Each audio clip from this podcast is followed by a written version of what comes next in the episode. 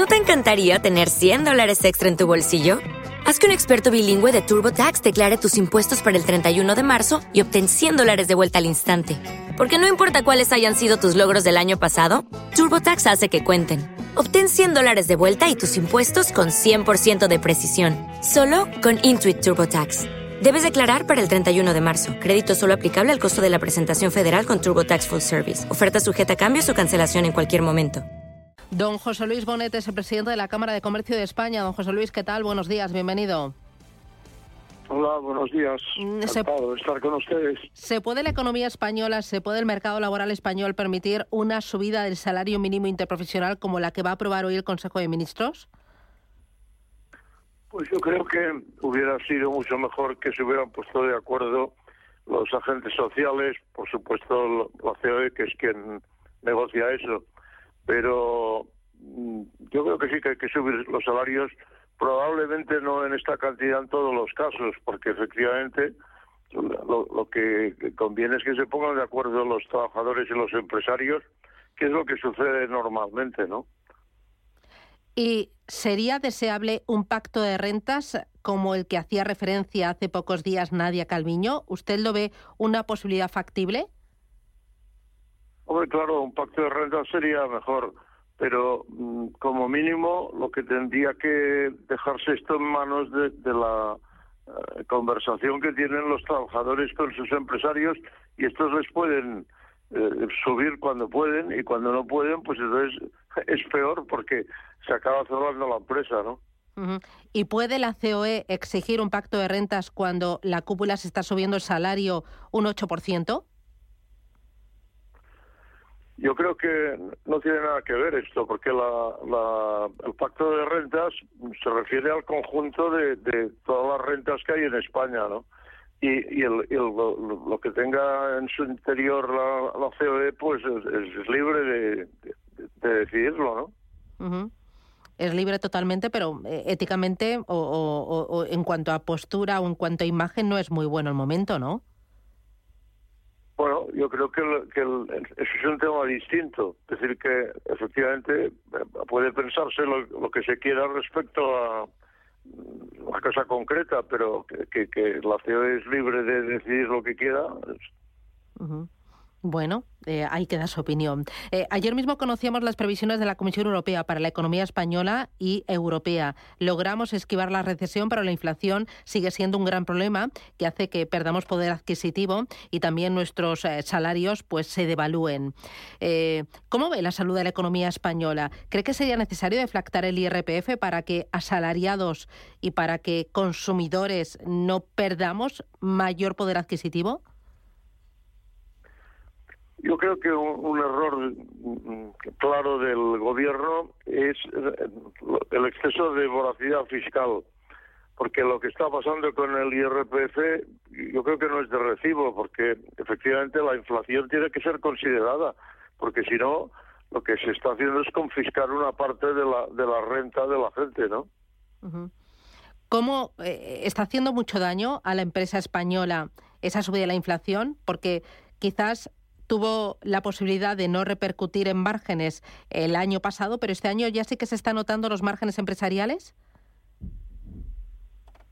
Bueno, es evidente, no, no en todos los sectores, porque los es, un momento este de, la economía donde va por sectores. Hay sectores que no tienen problema, pueden subir los salarios, pueden en definitiva aguantar la situación y hay otros sectores que lo tienen muy complicado, ¿no? En esto se tenía quizá que considerar más la cuestión por, por sectores. En su conjunto la economía no se puede decir que vaya mal. Es decir, que tiene problemas sí, porque hay incertidumbre, hay volatilidad, y, pero hay que mirar mucho lo, que es cada sector. Y en su conjunto, la, la economía española mm, tiene unas posibilidades todavía muy grandes de recorrido, en, por ejemplo, la internacionalización que países como Francia, Alemania e Italia la tienen hecha, pero España no, España está en el, en el camino, ¿no? Y por tanto es, es por ahí donde hay que apretar y muchas empresas pues tienen que transformarse en esta dirección, internacionalizarse, digitalizarse, en definitiva mejorar sobre lo que ya son, pero mejorar. El problema es que este año 2023 es año electoral y quizás la crispación política pueda mermar o erosionar esa actividad económica. Bueno, eso es cierto. Es decir, que la falta de consenso pues es malo. Es decir, el, consenso político sería muy bueno para la economía española, pero es decir, que se pusieran de acuerdo los dos grandes partidos, ¿no? Lo, que en, en, ese momento, pues vamos, no está ni se le espera, ¿no? Pero también le digo que hay una mayor cooperación público-privada en niveles de, la administración y por tanto esto pues puede ser una especie de sucedáneo, ¿no? Mm, la parte negativa es eh, la demonización que se está haciendo del empresario español por parte de, del socio de gobierno, de, Podemos, ¿no? Sí, yo creo que eso es un error gravísimo, que, que no, se dan cuenta estas personas que yo no creo que sea la postura del conjunto del gobierno, porque esto es una parte del gobierno, ¿no? Pero lo, lo que me parece es que no debieran hacerlo y, los que lo hacen están muy equivocados, porque en definitiva la sociedad española depende de las empresas y las empresas pues eh, han funcionado bien hasta ahora, han llevado al país a, una mejoría que se ha reflejado en una mejoría general. Eso no quiere decir que no haya problemas, que los hay y que hay que resolverlos, pero pero que España ha mejorado en los últimos años, pues es así. ¿Y esto por qué ha sido? Pues por un sistema que es una economía social de mercado donde las empresas son las que tiran del carro. El decir que los empresarios no sé qué, pues es equivocarse. ¿Y debería el presidente del gobierno salir al paso de esas declaraciones? Yo, yo creo que debían ponerse las cosas en su sitio y, y considerar esto, decir, miren, estamos en un sistema que es el mejor que hay en el mundo, porque en definitiva es el que llevan los, los equipos más avanzados, sobre todo aquí en Europa, y, y, en, y en ese sistema, pues la empresa es, la clave de bóveda.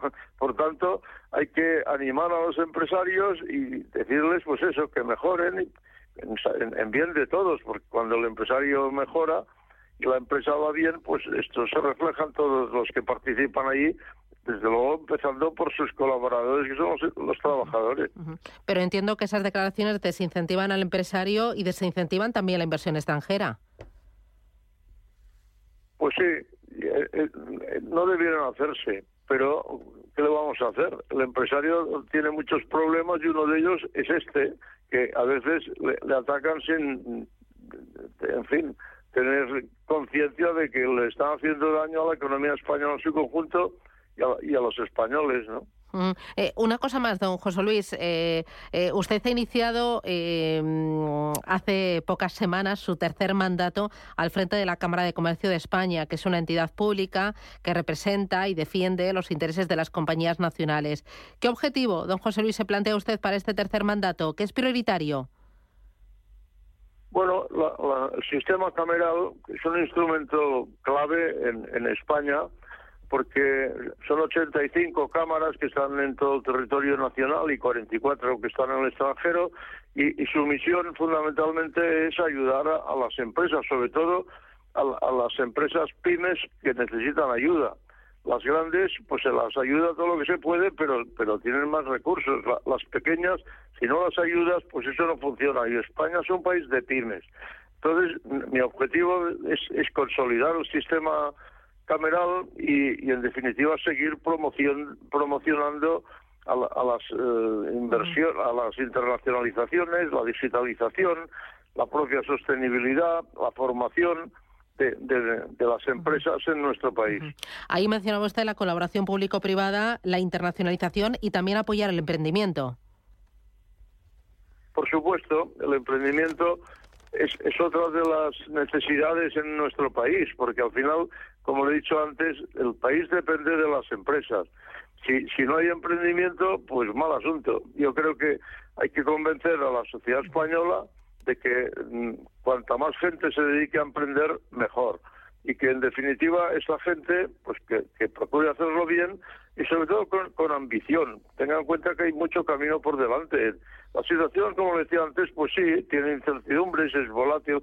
Ahí está la guerra de Ucrania que, no se acaba, pero bueno, lo que hay que hacer es trabajar y, esperar que esto se acabe, ¿no?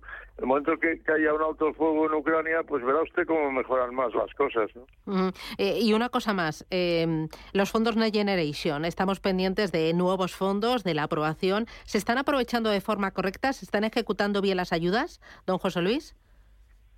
Yo entiendo que hay, hay un, quizá algún tipo de lentitud burocrática que, puede perjudicar, pero cuando esto se trabaja y nosotros tenemos experiencia en la digitalización de las pymes, pues esto está yendo bien. Y es un tema vital porque si digitalizamos pues cientos de miles de, pymes, España va a dar un paso adelante. Pues que lo dé y grande. Don José Luis Bonet, presidente de la Cámara de Comercio de España. Muchísimas gracias por atendernos. Que tenga feliz martes. Un abrazo. Un placer. Gracias, don José Luis. Gracias.